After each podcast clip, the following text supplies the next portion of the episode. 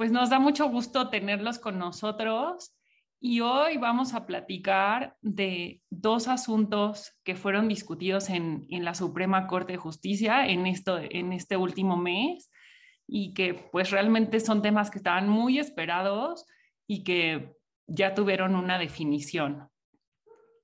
Ahora sí, Mariana, gracias por, por estar aquí.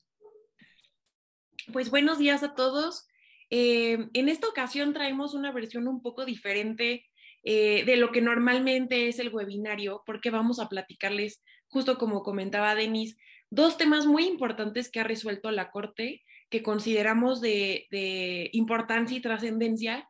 Y, este, y pues bueno, esperemos que disfruten este webinario tanto como nosotras. Muy bien, pues entonces vamos a comenzar. El primer tema es la discusión de la reforma a la ley de la industria eléctrica que se llevó a cabo el año pasado. Y mm, me gustó mucho este encabezado de un artículo de proceso que creo que resume lo que pasó en, en, en, varias sesiones, bueno, en las sesiones de la Corte en las que se discutió la ley de la industria eléctrica. El, fue el 7 de abril en donde se listó y se discutió la constitucionalidad de una reforma en la que se eh, incluyeron en la ley aspectos que ya venían de un decreto que previamente la, la Corte había declarado inconstitucional. Con la entrada de este gobierno se emitió un decreto por parte de la Secretaría de energía en el que ponía restricciones y pues realmente un cambio ¿no? en, en la forma en que iba a operarse en, en la industria eléctrica, ese, ese decreto fue declarado inconstitucional por la Corte y eso llevó a que el Ejecutivo planteara una reforma a la ley, ¿no? Perdón, la verdad creo que fue un poco imprecisa. También el, el decreto más bien fue declarado contrario a la ley de la industria eléctrica, ¿no? Y eso llevó a que se reformara la ley de la industria eléctrica. Como fue planteado en, igual me voy a venir un poquito, bueno, fue planteado en una acción de inconstitucionalidad, cuando se reforma la ley, un grupo de senadores plantearon una acción de inconstitucionalidad impugnando estos artículos que fueron reformados y también se presentaron dos controversias constitucionales por parte de la Comisión Federal de Competencia Económica y por parte del gobierno de Colima. Ante la expectativa de que se volviera a declarar ahora sí inconstitucional la ley de la industria eléctrica, fue que este, el Ejecutivo presentó la reforma constitucional que, como todos sabemos, pues no procedió, no se reformó la constitución, pero pues entonces todas las esperanzas o todo el tema quedaba a la definición de 11 personas, que son los 11 ministros de la Suprema Corte de Justicia de la Nación, quienes iban a declarar y declararon finalmente la suerte de estas disposiciones. Y como vemos en este encabezado, creo que resume lo que sucedió en, la corte al decir que se trató de una crónica, de una confusión que nadie quiso disipar. Y vamos a ver por qué. Me voy a venir aquí a este... Y, y en este punto, Mariana y yo quisimos centrarnos más en cuáles fueron los temas que llevaron a tanta confusión y, bueno, que, fueron tan comentados, ¿no? Realmente lo que, si nos vamos ya al final de la película, ¿qué fue lo que sucedió? Que eh, mm, determinó la Corte que no se logró la votación de ocho votos que eran necesarios para declarar la invalidez de la reforma a la ley de la industria eléctrica. Entonces, ¿cuál es el escenario al día de hoy? Que está vigente el texto de la ley de la industria eléctrica tal y como fue reformado en marzo del 2021. Eso realmente es el resultado y ahí se resume, ¿no? Sin más consideraciones porque pues finalmente queda vigente el texto que tiene la ley desde 2021. Ahora, ¿cuáles fueron como los temas de debate y que llevaron a, a incluso cuestionar cómo fue que se discutió este tema en el pleno de, la Corte. Hay dos aspectos que tienen que eh, valorarse cuando se trata de la discusión de la constitucionalidad de una norma, y aquí lo pueden ver. Por una parte, se determina la validez o no de una norma y por otra, los ministros eh, plantean cuáles son los razonamientos por los cuales consideran que puede ser válida o inválida una norma. En este caso, estos dos conceptos jugaron en contra de lo que pues, se esperaba y de, por parte de muchos grupos, sabemos que otros no, pero bueno, como que todo venía y todo planteaba hacia la inconstitucionalidad. Em, la forma en la que venía el proyecto de sentencia estaba no dividida por los artículos que se fueron declarando, que se tenía que discutir la constitucionalidad, sino por apartados em, referentes a temas. Y esto llevó a que, por ejemplo, algunos artículos, como el artículo cuarto, fracción eh, sexta de la, de la ley de la industria eléctrica o el artículo 26 estuvieran incluidos en estos dos apartados. Uno, en donde se analizaba si los artículos eran eh, contrarios a la competencia económica que está protegida por el artículo 28 constitucional y también estaban incluidos en el apartado C en el que se analizaba si los artículos estaban eran contrarios o violaban el derecho a un medio ambiente sano previsto en el artículo cuarto constitucional. Entonces, el hecho de que hubiera artículos que se repetían en uno y otro apartado fue como el paso uno para esta confusión o esta em, pues falta de, transparencia en la forma en que se llevaron a cabo las discusiones. Por lo que hace a los artículos votados en el apartado A, estos recibieron siete votos en los que consideraba, de siete ministros señalaron que consideraban que eran inconstitucionales los artículos que estaban incluidos en este apartado. Y cuando se votó el apartado C de respecto al medio ambiente, hubo también siete votos eh, a favor de la inconstitucionalidad. El punto es que en estos siete votos, en el primer caso, bueno, perdón, me estoy como confundiendo un poco, pero les voy a más bien le estoy tratando de no confundirlos. En este caso, em, hubo seis ministros en que lo, coincidieron en que ambos apartados los consideraban inconstitucionales, pero en el apartado A fue eh, un, ministro, el ministro Alcántara, el que declaró la inconstitucionalidad, y en el apartado C fue el ministro Gutiérrez Ortiz Mena el que declaró la constitucionalidad. Entonces, lo que se planteó entre algunos ministros fue decir, bueno, finalmente sí tenemos ocho votos que dan para determinar la invalidez de por lo menos estos dos artículos que ven en este recuadro, ¿no? Porque son los que están en los dos apartados y si independientemente del razonamiento nos vamos por el número de votos que votaron por la inconstitucionalidad, sí se suman ocho votos, ¿no? Y eso fue un tema que quedó como muy eh, poco definido.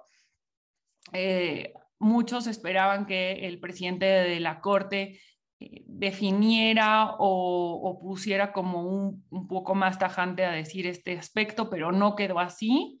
Y finalmente la declaración fue en el sentido de decir, no se alcanzaron los ocho votos porque se siguió eh, una, forma de, determinar por lo que hace a los razonamientos, ¿no? Esto causó extrañeza en, pues, en algunos grupos, en algunos expertos, incluso en, la materia de constitucionalidad de normas, porque realmente lo que establece eh, la ley eh, que regula el 105 constitucional, que, que, desarrolla cómo deben tramitarse las acciones de inconstitucionalidad, los votos van por la validez. y después los ministros determinarán cuál es su razonamiento para considerarlo inconstitucional. Otro aspecto que también eh, pues se cuestionó fue que eh, eh, la ley establece que si no se logra una mayoría, tiene que remitirse el asunto a un nuevo ministro para que éste elabore un nuevo proyecto y se vuelva a discutir. Esto no sucedió en este asunto.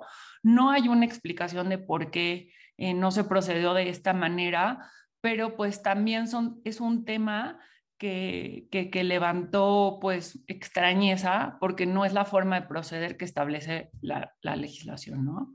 Finalmente, y esto, esto lo, lo, tomamos del comunicado que publicó la Suprema Corte de Justicia de la Nación el 7 de abril, que fue el día que se discutió el asunto, pues dijeron, bueno, como no se logró eh, la votación de ocho, de ocho ministros, pues se declaran constitucionales los artículos o se mantiene la constitucionalidad de los artículos de la ley de la industria eléctrica. Un aspecto relevante que, que, se, que se señaló fue que cuando se planteaba una acción de inconstitucionalidad, no podía analizarse la validez de las normas a la luz de tratados como el TEMEC. ¿Por qué? Porque, bueno, dice, el análisis de constitucionalidad se tiene que hacer respecto de la Constitución y, si acaso, de tratados eh, internacionales que establezcan o que reconozcan derechos humanos, pero no respecto de tratados que regulan temas de comercio. Entonces, bueno, esto es un aspecto que es eh, también relevante como, como un tema de criterio, ¿no? Eh, hubo tres artículos que, que, dijeron, bueno, estos son aspectos relativos al medio ambiente y se considera que son válidos siempre y cuando se haga una interpretación conforme en la que se, se respete el medio ambiente. Y finalmente un tema que también quedaba ahí, eh, pues que está generando y que genera mucha incertidumbre son los artículos transitorios del decreto que permite revocar permisos que ya fueron dados en tema de, energía eléctrica y se señala que se podrán revocar aquellos permisos que fueron otorgados por fraude a la ley. Y aquí se cuestionaba porque los, los supuestos de fraude a la ley quedaban muy abiertos, no estaban bien definidos, se consideraba que generaban inseguridad jurídica. Y, pero finalmente la Corte determinó que no, no se actualizaba como un supuesto de inseguridad jurídica y estos, estos mismos transitorios le permiten a la autoridad renegociar o terminar contratos con productores independientes y este aspecto siguió la misma suerte que, el tema de fraude a la ley, ¿no? Entonces, aunque para la Corte quedó y resuelto, ¿no? Eh, eh, también cabe hacer notar que se, se planteó el tema en una segunda eh, sesión para volver a discutir cómo iba a quedar la votación, pero esta confusión que hubo en la sesión del 7 de abril no se resolvió en la sesión del 18 de abril. Hay algunos, em, se ha planteado que todavía cuando se, se le notifique la sentencia al grupo de senadores que promovió la acción de inconstitucionalidad, estos podrían presentar una solicitud de aclaración de sentencia, eh, eh, porque está previsto en el Código Federal de Procedimientos Civiles, que es supletorio a este procedimiento, pero pues esto quedará finalmente a criterio primero de los senadores hacerlo o no, y número dos, a criterio de la Corte si admite o no este tipo de recursos. Les quiero realmente, em, ahora que les enviemos la presentación, en este link de proceso está este este artículo en donde realmente analizan muy bien cuáles fueron todos estos elementos de confusión que se dieron en, en estas sesiones. Mariana, no sé si tú quieras agregar como algo más a este tema.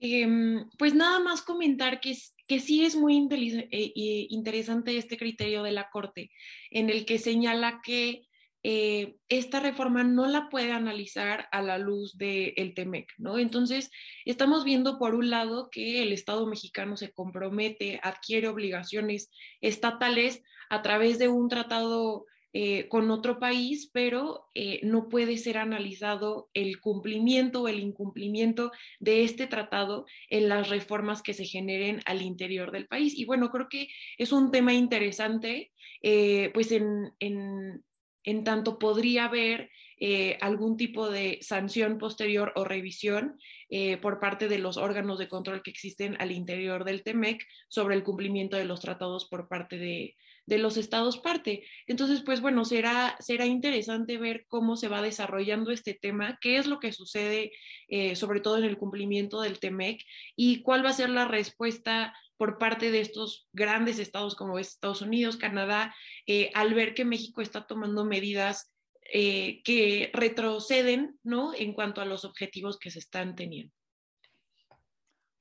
Bueno, y entonces ahora pasamos al segundo gran tema, en el que pues nosotros en la parte profesional eh, pues participamos activamente promoviendo amparo sobre este tema y, bueno, también fue resuelto por la Suprema Corte en, en abril, en, en, el abril pasado. Pues bueno, este tema seguro lo han escuchado, la verdad es que ha estado eh, muy sonado y, la razón de ello es porque eh, afecta a todas las personas que tengamos una línea telefónica o que seamos usuarios de telefonía. Em, justo en un estudio que, retomó la Corte en su proyecto de sentencia sobre este tema, eh, decía que 90 existen 98 líneas telefónicas por cada 100 personas en México. Entonces, bueno, esto solamente se los comento para dimensionar Em, la magnitud de datos que se estaba proponiendo recabar. ¿Qué, qué es lo que sucedió? Em, en 2021 se emitió, se publicó un decreto en el que se reformaron y adicionaron diferentes artículos eh, de la Ley Federal de Telecomunicaciones y Radiodifusión y se creó este Padrón Nacional de Usuarios de Telefonía Móvil.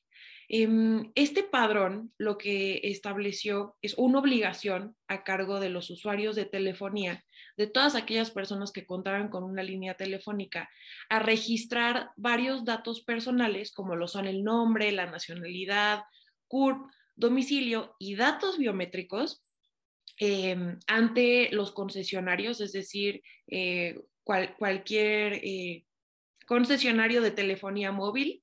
Em, para tener acceso aún a su línea telefónica. Es decir, se condicionó este acceso a una línea telefónica a que las personas usuarias y titulares acudieran a registrar estos datos personales con sus concesionarios. ¿Y, y, qué es lo que esto significa? Esto alude a una recopilación, es decir, que todos los concesionarios tienen que recabar estos datos, tienen que conservar estos datos y tienen que transmitirlos a pues las autoridades, ¿no? Em, quienes van a acceder a estos datos personales, al igual que los propios concesionarios. Entonces, eh, podemos ver que puede haber una violación a derechos multifactorial, ¿no? Desde la recopilación, conservación y acceso a estos datos, así como la transferencia de los mismos. Em, la finalidad con la que se, puso este, este padrón o con la que se creó eh, fue por medidas de seguridad pública para fortalecer las herramientas de persecución y combate a los delitos, em, sobre todo aquellos efectuados a través de una línea telefónica. Entonces, este es un poco el, contexto de qué es lo que decía este decreto y ahora vamos a ver eh, las acciones de inconstitucionalidad planteadas tanto por el INAI como por un grupo de senadores de la República en contra de esta reforma. Eh, pues igual decir eh, que mm, a la par de estas acciones de inconstitucionalidad que se presentaron, que sabemos que la acción de inconstitucionalidad no la puede promover cualquier persona, no únicamente pueden ser aquellas determinadas por la ley, em, a la par eh, se promovieron muchísimos juicios de amparo eh, que llegaron en primer término a los juzgados de competencia económica por parte de em, pues personas, ciudadanos que pues tenemos líneas de teléfono, eh, así también como pues eh, empresas que se iban a ver afectadas por eh, pues este, esta creación del padrón. Entonces, pues bueno, se promueven estas dos, estas acciones de inconstitucionalidad. Una de ellas es promovida por el INAI y la otra es promovida por un grupo de senadores de la República. Y pues bueno, las dos tenían como un enfoque un poco diferente. Si bien las dos atacaban eh, la constitucionalidad de esta reforma que creaba el padrón, eh, tenían enfoques distintos. Por un lado, el INAI em, eh, señalaba que esta reforma afectaba los derechos de la privacidad, el derecho a la intimidad y protección de datos personales. Em, y señalaba, había analizado que esta violación se, se, sucedía debido a que no se superaba un test de proporcionalidad. Em, como sabemos, ningún derecho es absoluto, entonces para determinar cuándo hay una violación a un derecho que sea arbitraria, es decir, que no sea permitida constitucionalmente, uno de los mecanismos para determinar esta transgresión arbitraria es a través del test de proporcionalidad. Em, entonces, este análisis se lleva a cabo por parte del INAI y eh, por parte de la acción de inconstitucionalidad promovida por los senadores, eh, se limitan a vicios en el procedimiento legislativo, es decir, si había una debida fundamentación y motivación, em, por, temas un poco más, eh, digamos, procedimentales al interior del Congreso, ¿no? Entonces, pues bueno, vamos a ver ahora qué es lo que resolvió la Corte. Mm, es muy interesante porque en, la acción de inconstitucionalidad promovida por el INAI solamente se mencionaron algunos artículos.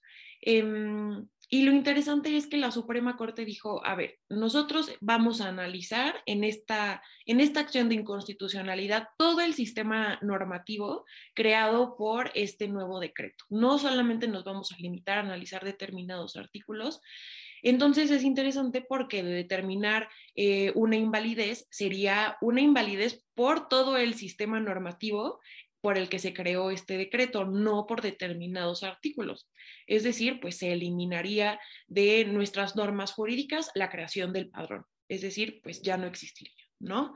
Entonces, pues bueno, a la Suprema Corte retoma este análisis del test de proporcionalidad. Eh, normalmente esta figura la utiliza, eh, la ha utilizado también en otros, en otros temas en donde se ven eh, transgredidos los derechos de la privacidad y pues bueno, continúo con este análisis. Y pues comentarles que el test de proporcionalidad está conformado por cuatro gradas o cuatro diferentes este, análisis que se deben de hacer. Primero es determinar si em, la medida, es decir, la creación del padrón o todo este sistema normativo eh, tiene un fin constitucional, eh, es decir, va de acuerdo con los principios y lo que señala la Constitución. Segundo, es necesario, eh, incluso se analiza si es necesario en una sociedad democrática. Tercero, si es una medida idónea, es decir, si em, no existen otro tipo de medidas que puedan ser menos lesivas. Y eh, el, cuarto, el cuarto análisis es sobre la proporcionalidad en sentido estricto. Es decir, esta medida, eh, al ponderar lo que se está obteniendo de beneficio y los derechos que se están afectando, es proporcional. Entonces, pues bueno, eh, la Corte realiza este análisis y em, llega a la conclusión de que la recopilación de datos de todos los usuarios de telefonía móvil no es necesaria. Entonces, eh, al final, digamos que eh, el decreto, el sistema normativo por el que se crea el padrón, no supera el elemento de necesidad dentro del test de proporcionalidad. Em, ¿Por qué? Porque em, a la hora de establecerse o regularse este padrón, establece que todos los usuarios de telefonía móvil tienen que hacer el registro de estos datos. Entonces, eh, incluso hay niños menores de edad que pueden tener una línea telefónica, ser usuarios de una línea telefónica y aquí existía em, pues una zona gris en tanto que el propio decreto no era claro em, de si abarcaba o no abarcaba a estos niños, em, de si se refería únicamente a usuarios de telefonía o si bien se refería únicamente a los titulares de las líneas. había bastantes imprecisiones, ¿no? Entonces la Corte retoma esto y dice, no es necesario que todos los usuarios de telefonía móvil registren sus datos.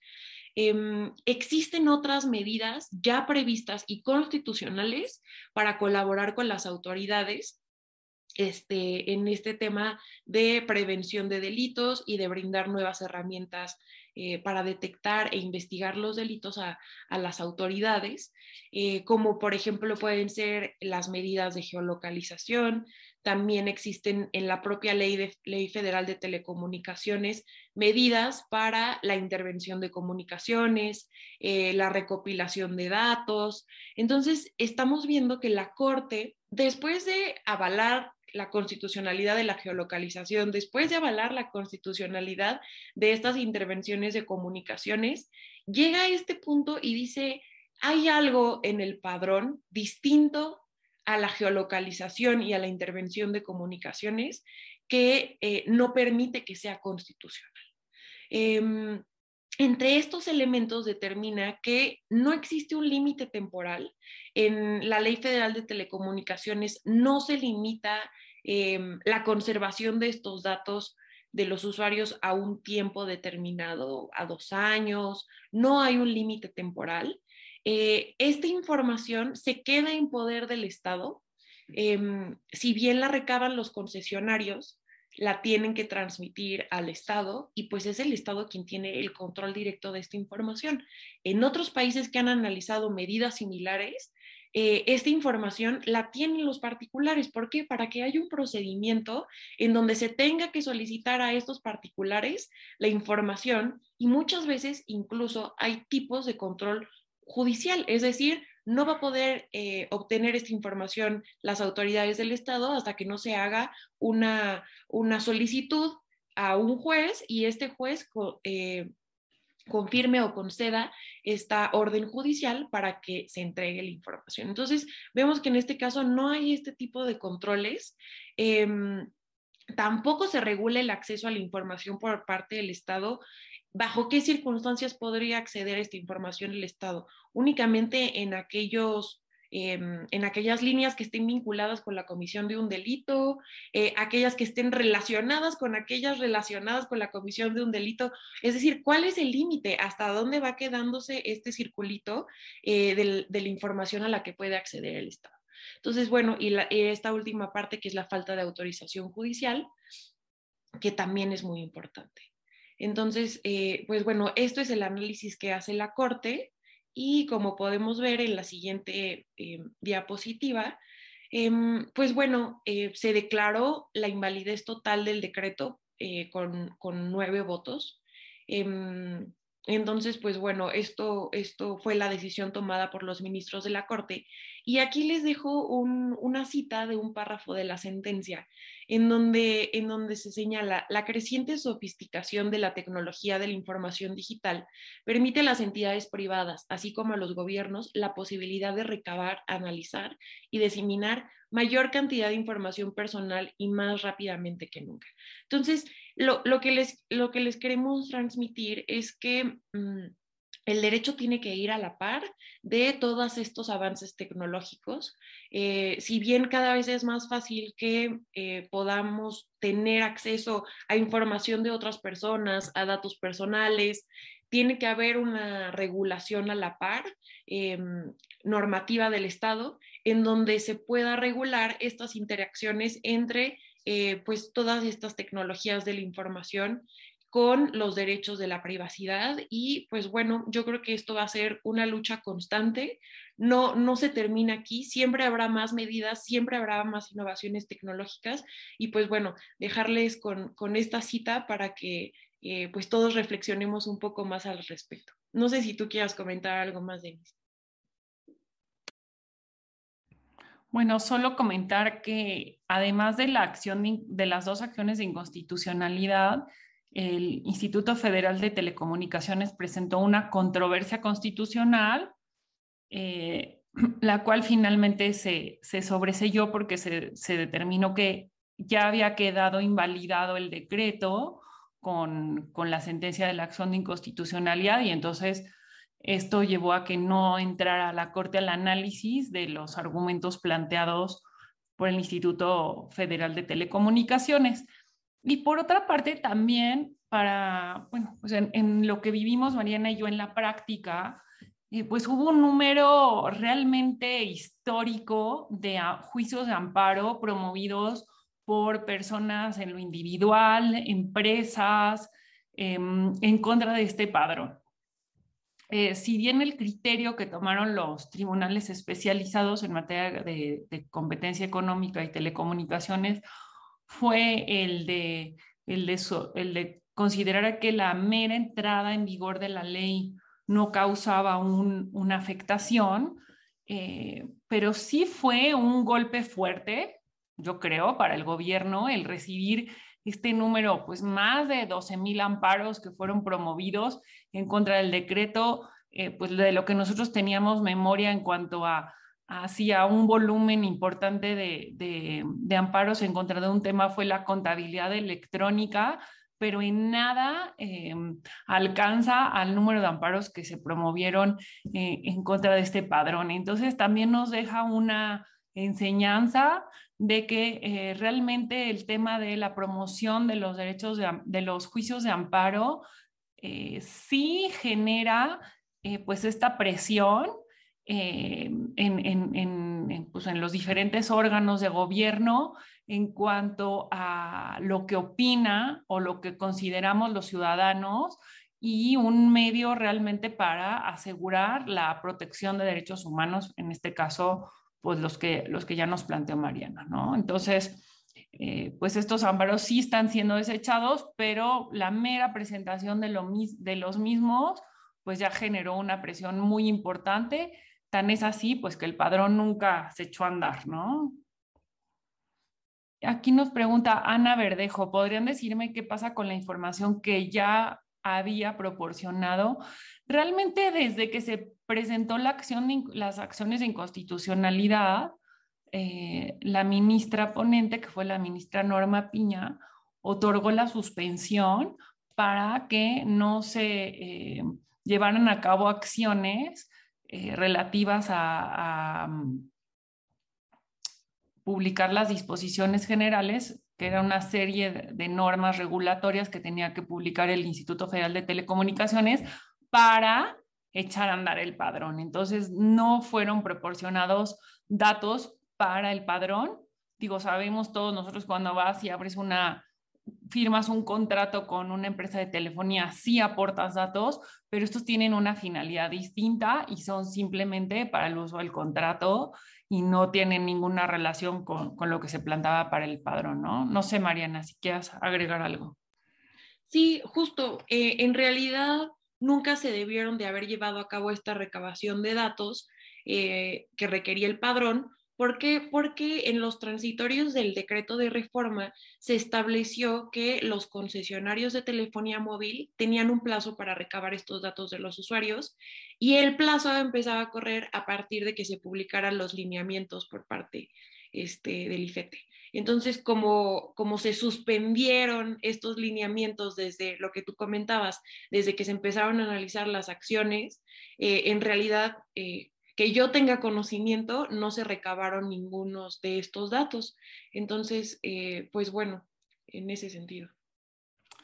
Y, un poco, em, bueno, quiero eh, leerles el comentario que hace Eudoxio López, que es em, sobre el tema de, de, la industria eléctrica, pero que ahorita vamos a ver cómo en un punto se conecta también con este tema del padrón.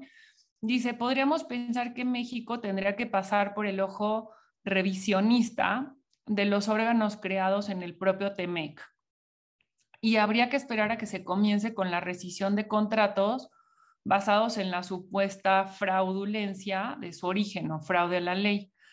Fíjate, Eudoxio, y bueno, a, todos los, los, quienes nos acompañan, que además de la acción de inconstitucionalidad, están todavía pendientes de resolverse alrededor de 250 juicios de amparo que fueron promovidos por las empresas, los permisionarios y, concesionarios de la industria eléctrica. Estos asuntos todavía están pendientes de resolverse también en los mismos juzgados eh, especializados de materia, en materia de competencia económica y telecomunicaciones.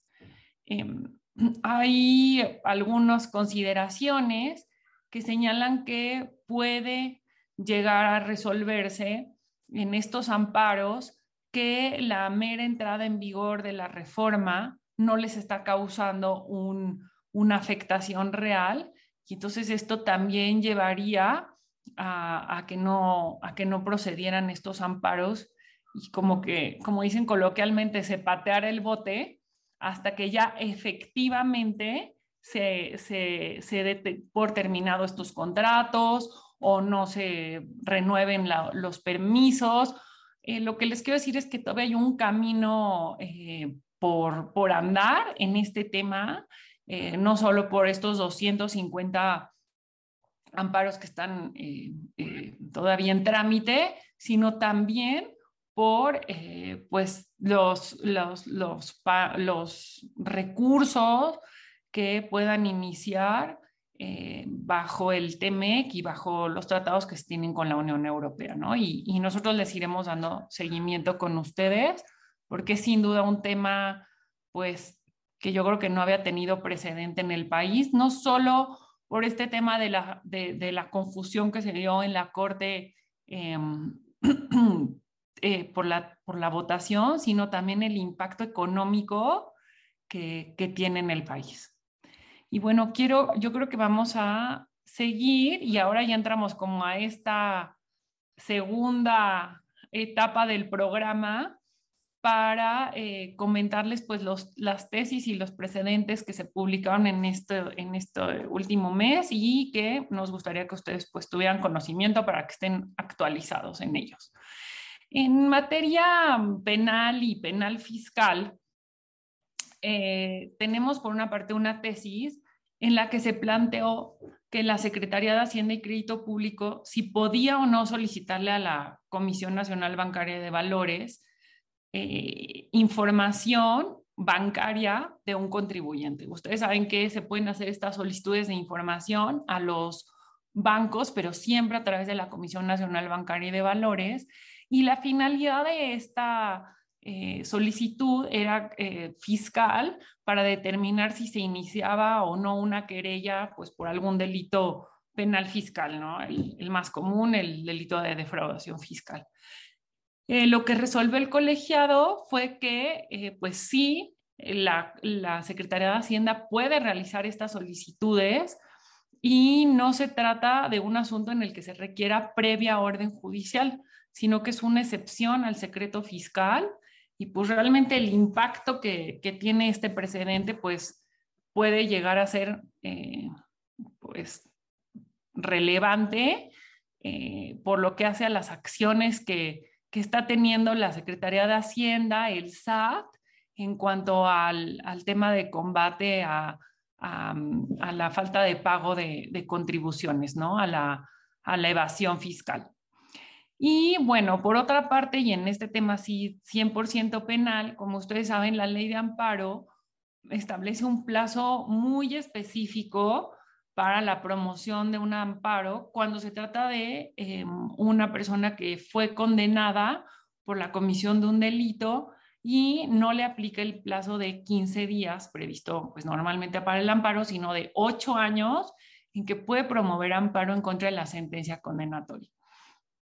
En este caso, un tribunal colegiado resolvió que si bien este plazo de ocho años debe contarse por años naturales, o sea, no se van contando, no se van descontando los días inhábiles, sino que son por años, pero para el caso específico de la contingencia sanitaria, sí tenían que descontarse los días en que la autoridad responsable no había laborado por COVID-19. Pues es el uno de las pocas excepciones o la única que se ha podido considerar para este tema de este plazo de ocho años, pero pues es importante porque eh, pues todas las personas que puedan caer en este supuesto pueden lograr tener este beneficio en que se va a ampliar eh, este plazo para la promoción del amparo.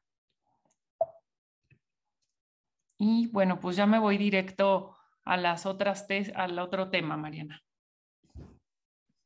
Sí, claro. Pues bueno, en, este tema, en derecho administrativo, les traemos una jurisprudencia de la segunda sala y es, muy interesante para aquellos que litiguen en el Tribunal Federal de Justicia Administrativa en, juicios de nulidad. Y lo que sucedió es que eh, existía la incertidumbre, digamos que no había un criterio de jurisprudencia de la Corte en donde se determinara si ante el incumplimiento em, de una sentencia del tribunal por parte de las autoridades, eh, se podía acudir directamente al juicio de amparo o bien si se tenían que agotar eh, los recursos ordinarios previstos en, en, la Ley Federal del Procedimiento Contencioso Administrativo.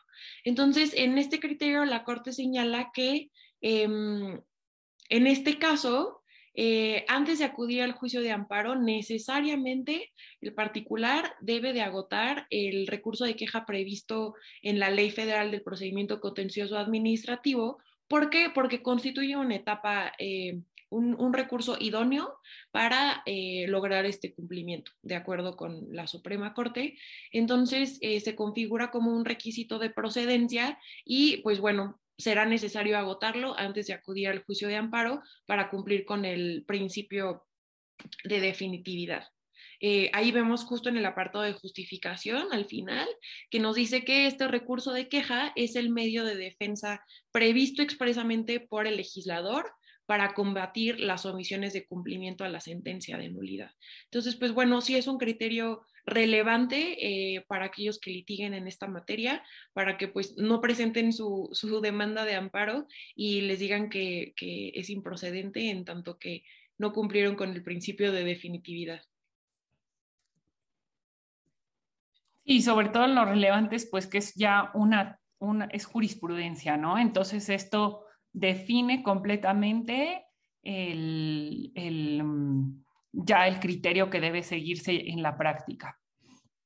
Ahora bien, hay dos temas eh, que nos parecieron muy interesantes porque en ellos se eh, analiza cómo, cuál es el valor probatorio de las facturas o de los FDIs en un juicio civil. Sí, Mariana. Ok, pues les voy a comentar la, primera tesis. Este, mm, y pues bueno, en, en, esta tesis aislada, muy interesante, se emitieron dos tesis aisladas en este mismo sentido y refieren a que la factura en un juicio civil configura prueba plena. ¿Por qué? Porque em, si ustedes han revisado facturas recientes, ya cuentan con un código QR, una cadena original, llevan una firma digital. Entonces, estos elementos, eh, de, acuerdo, de acuerdo con el, tribunal que emitió estas tesis, permite que haya una verificación eh, o una forma de determinar si son auténticas o no son auténticas estas facturas.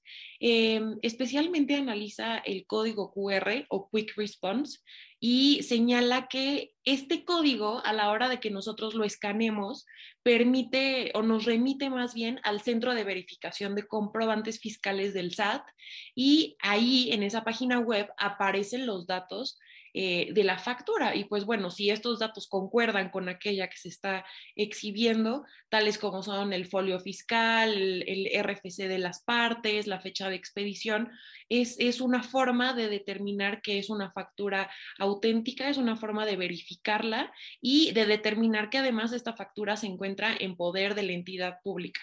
¿no? Del SAT. Entonces, pues bueno, es, es, interesante este análisis de ya elementos tecnológicos que se encuentran dentro de una factura y cómo estos elementos permiten eh, configurarla como prueba plena. Sí, sobre todo les recomendamos esta tesis porque en ella pues se analizan eh, pues estos elementos tecnológicos y, de validez para los em, CFDIs, ¿no? Son dos tesis que están, son muy relevantes.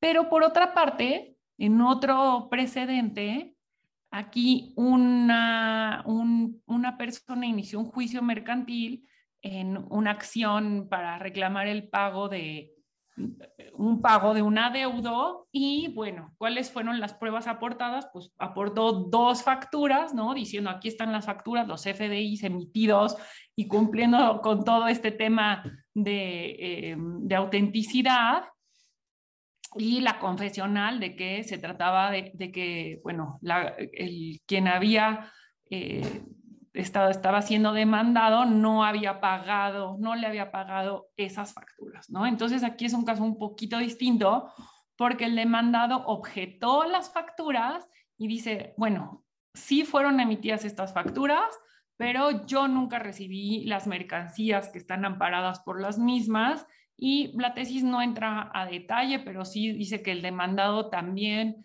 presentó eh, como, como contestación, pues que había algunos aspectos de validez en las mismas facturas, ¿no? Entonces, en este caso, lo que el colegiado resolvió es que si el demandado objeta las facturas, estas van a perder como, como esta calidad de prueba plena y se van a reducir a un indicio, un indicio de que existe un adeudo, pero eh, esto obliga al actor a aportar más pruebas para poder tener la certeza de que efectivamente hay un adeudo y, que estas facturas realmente generan un crédito eh, por el cual puede condenarse ¿no? al demandado. Entonces son dos aspectos que queremos que si bien son dos asuntos distintos, pero se complementan el uno con el otro. Y aprovecho para leer la pregunta de Miguel Simón, que dice, pregunta que si un juez en materia civil puede solicitar la congelación de cuentas bancarias de una persona moral que demanda.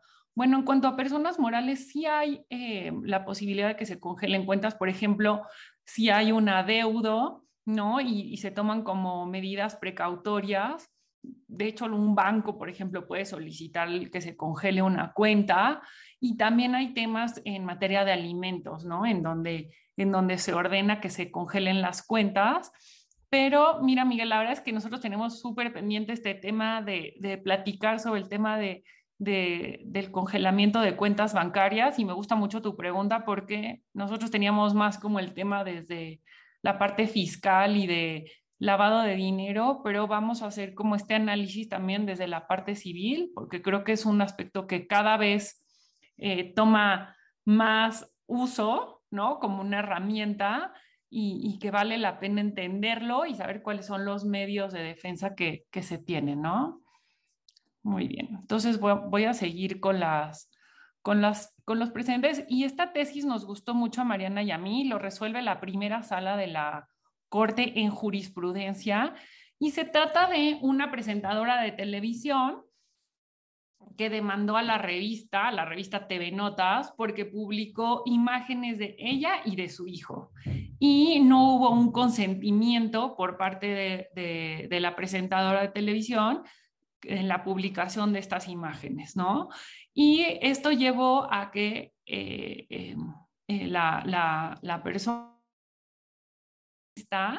por haber, con base en un artículo de la Ley de Derechos de Autor, fundamento para demandar eh, la violación al derecho a la imagen propia, creo que me corté un poquito, perdón, no podía estar fundamentado en la Ley Federal del Derecho de Autor, pero la primera sala resolvió en contrario y dijo que sí, eh, esta ley protege el derecho a la propia imagen y que este derecho incluye eh, una protección respecto de publicaciones que se hayan hecho sin el consentimiento de su titular y que tengan una finalidad eh, lucrativa, o sea, que, tengan como finalidad repercutir pues en una ganancia en dinero, ¿no? Para la publicación. Entonces, se condenó a la revista eh, por daño moral y se le obligó al, daño de, al pago de daños y perjuicios.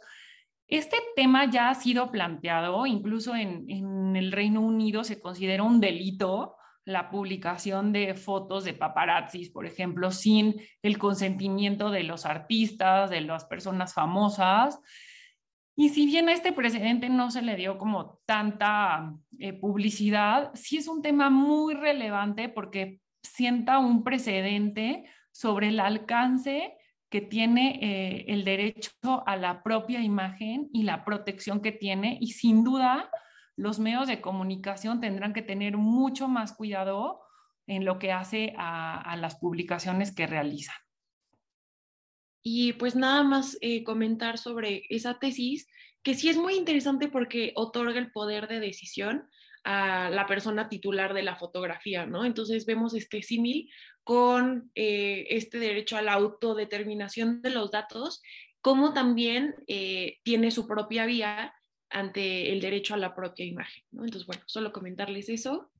Y pasamos a materia laboral. Em, les traemos varias, varias tesis sobre pensiones eh, y cuándo son compatibles y cuándo son incompatibles. Entonces, pues bueno, comentarles este, esta primera tesis. Em, en esta tesis, la segunda sala resolvió em, que un artículo de la ley del ISTE era inconstitucional, en tanto impedía a una persona derechohabiente del, del instituto recibir además una pensión de viudez. Eh, que le correspondía por la muerte de su esposo. Y eh, este criterio es muy interesante porque el artículo 12 del reglamento de la ley del ISTE establece cuáles son los supuestos de compatibilidad e incompatibilidad de las diferentes pensiones. Em, entonces, pues bueno, había previsto que cualquier persona trabajadora que tuviera en su seguridad social al ISTE, a su vez, no podía recibir una pensión por viudez y pues bueno, lo que resolvió la segunda sala de la Corte es que em, esta imposibilidad obstaculizaba el ejercicio pleno de los derechos de seguridad social de la trabajadora que iba a recibir la pensión de viudez. Entonces, pues bueno, eh, aquí sí se permite o sí se hace una compatibilidad de estos dos supuestos y pues bueno, es interesante porque existen otros supuestos en donde no son compatibles recibir dos pensiones o, dos beneficios por parte de, del ISTE o de una institución de seguridad social. Entonces, pues bueno, esta, esta otro criterio que vamos a analizar es cuando hay una suspensión en el pago de pensiones del ISTE. Em, en el momento en el que el ISTE detecta o se le hace saber que eh, el derechohabiente está recibiendo dos pensiones al mismo tiempo y presume que son incompatibles, entonces, pues bueno, deja de realizar el pago de una de esas pensiones al derechohabiente. ¿Y qué es lo que sucede cuando se acude a juicio y en juicio se determina que eh, el derechohabiente efectivamente tenía derecho a recibir esa pensión que el ISTE dejó de pagarle? Eh, se determina que el ISTE debe de reanudar el pago de, de esas cantidades y las debe actualizar, ¿no? Si dejó de pagarlas por cinco años, esas cantidades deberán de estar actualizadas. No obstante, se resolvió que em, el ISTE no tiene obligación de pagar intereses sobre esas cantidades, ya que, pues bueno, las está actualizando. Em, pero es interesante porque de dónde sale como esta pregunta de debe de pagar intereses, no debe de pagar intereses, eh, la falta de pago de intereses transgrede el derecho a la igualdad. Em, esto se debe a que cuando es al revés, es decir, eh, el ISTE paga una pensión y se da cuenta que no la debía de haber pagado porque se verificaba algún supuesto de incompatibilidad, ahí sí la persona que la recibió debe de reintegrarle las cantidades al ISTE recibidas, indebidamente recibidas, y además pagarle intereses. Entonces lo que vemos es que al revés, es decir, cuando el ISTE dejó de pagar y debía de haber pagado, Em, no se verifica este supuesto de los intereses. Y lo que se determinó es que eh, esta diferenciación no transgrede el derecho a la igualdad porque no existe una situación comparable entre los sujetos involucrados, es decir, entre el ISTE y, eh, pues bueno, aquellas personas que reciben, reciben el beneficio de la pensión. Perdón. En lo que estamos viendo en estos últimos meses es que ya se están publicando precedentes y criterios por lo que hace al nuevo sistema de justicia laboral, que si bien ya tiene tiempo, esto ya entró en vigor, pero sabemos que siempre hay como un plazo, ¿no? Porque el precedente se va a, presentar o el criterio, pues una vez que se tramite todo el juicio. Entonces, en estos dos casos se tratan de eh, juicios que los particulares iniciaron por temas de pensiones por vejez, aportaciones al IMSS, al Infonavit o a, la, o a Afores, por ejemplo, el tema de que se solicitó una devolución de ciertas aportaciones y esta se negó, y se tuvo por algunos particulares el criterio de que no debía de agotarse la instancia de conciliación. En este nuevo sistema de justicia laboral hay una etapa de conciliación, digo, es parecido a lo que había antes, pero la instancia de conciliación se lleva ante un centro de conciliación y si no se, se logra un arreglo, el centro de conciliación da una determinación y eso es lo que permite irse ya al juicio laboral que va a ser atendido ya no por las juntas de conciliación y arbitraje, sino por el tribunal, ¿no? Por un tribunal. Entonces, en este tema específico de pensiones por vejez y aportaciones al IMSS, bueno, aportaciones de seguridad social, em, se determinó, y esto ya se determinó en jurisprudencia de la segunda sala, que necesariamente debe agotarse la instancia de conciliación. No es posible ir directamente al juicio. Esto es muy relevante porque justamente resuelve una contradicción de criterios que existió entre diferentes tribunales.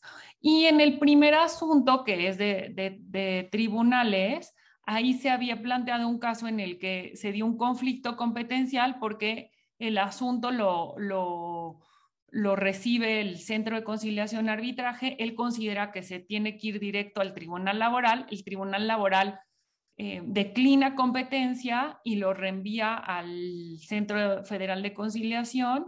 Y bueno, finalmente mm, el centro no quería como conocer del asunto y ya en el colegiado resuelve en el sentido de que el Centro Federal de Conciliación y Arbitraje tiene que eh, cumplir con lo que ya resolvió el Tribunal Laboral y darle trámite, ¿no?